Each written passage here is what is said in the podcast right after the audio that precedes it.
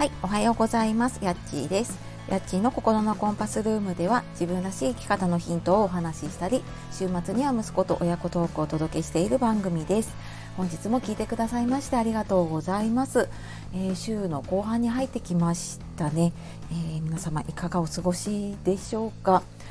なんかふとカレンダーを見たらもう2月が残り少なくて今びっくりしたところなんですけど。ねなんか祭日があったりしたせいですかね。なんかあっという間にもう2月が終わってしまうなとなんだかわからない焦りを感じています。はい、あの花粉症の方ね今ちょっと大変な時期ですけどね、はい、あの予防しながら頑張っていきましょう。で、えー、今日はですね夜型でも朝活を続けられた方法っていうお話をねしていこうかと思います。えー、以前にも私朝活のの話とかは何回かしているんですけれども実はねここのところ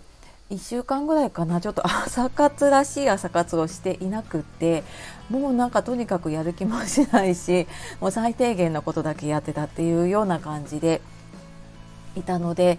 なんかちょっと昨日一昨日ぐらいからねあちょっと朝活もう一回ちゃんとやろうと思って改めていろいろ考えたのでねあの今配信をしています。でちょっとなんかどうやったら続けてこれたかなとかそういうのを振り返ってのお話をねちょっとしていこうかなと思っています。でまずやっぱりね朝活ちょっと間を空いてね私やった時に朝からうんとなんだろうな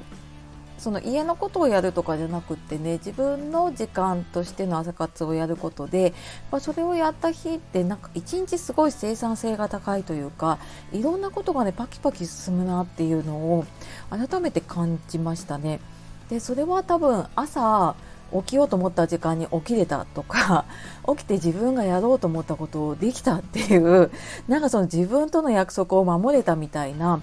自己肯定感というかねなんかこうちっちゃくこう自分を認めてあげられてるっていうのかなだからそれがすごく朝にそれが来るとあなんか今日一日頑張ろうって思えるのかなっていうふうにね思います。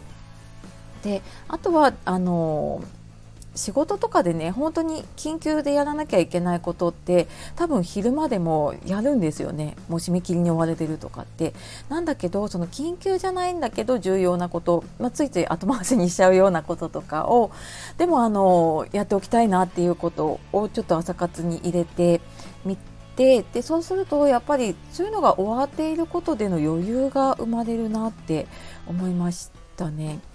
であとはやっぱり朝起きてすぐってすごい頭がすっきりしているので集中できますね。で朝私はなんか前はこう朝起きてあのツイッターとかを見たりとかしてたんだけれどもそれやるともう時間がねそれで終わっちゃうなと思ったので朝活終わるまでは SNS を見ないとかっていう風にしたりとか、えー、タイマーをねつけて30分とかタイマーをつけてでこの時間はこれに集中するっていう風にやるとなんか朝の集中がさらに高まるなと思います。でじゃあ実際朝活何やってるかっていうとうんと、ね、ままず私お湯を沸かしてます夜間でお湯を沸かして左右を沸かしてね飲んでますでこれあのツイッタ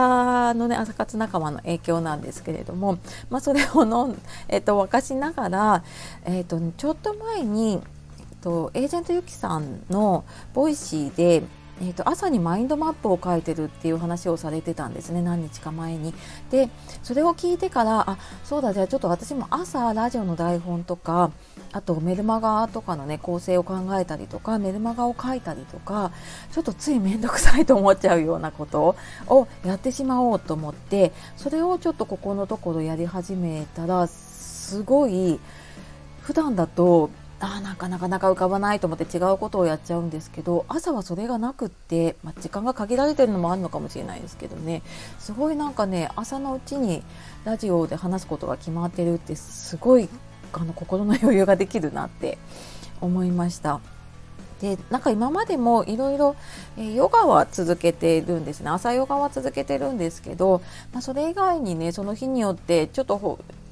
なんか布団の中で本読んだりとかね、えーとまあ、そんな時もあったりあとはあのモーニングページって朝あの思い浮かんだことをジャーナリングっていうのかなノートにバーって手書きで書いていくっていうのをやったりとかもしたんですけれどもなんかそれよりもタスクがタスクというか to do がね1個でも片付いている方がなんかすごく気持ち的な余裕が感じられるなと思ってでなんかマインドマップだと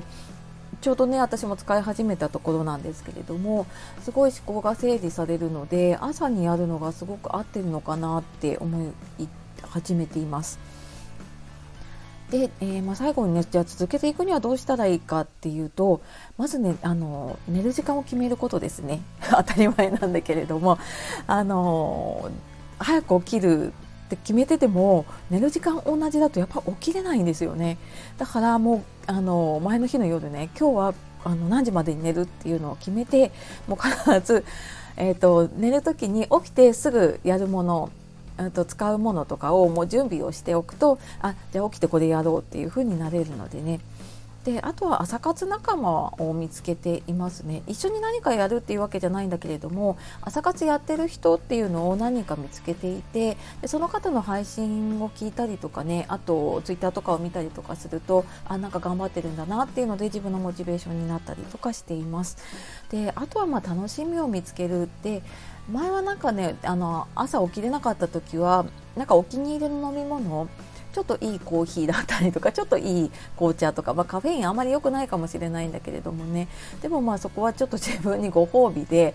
朝起きたらなんかこれを飲んで、えー、これをやろうみたいな風にすると最初の頃はなんかそれでやる気が出ていたかなって思います。はいというわけで、えー、今日はですね夜型でも朝活続けられた方法っていうことで、まあ、朝活やってるとこんな効果があるよとかあとまあどんなことやってるかとか続けるにはねどうしたらいいかっていう話をしてきました。はい、えー、ちょっと長くなってしまったんですけれども今日も最後まで聞いてくださいましてありがとうございました。では素敵な一日をお過ごしください。やっちがお届けしました。さようならまたね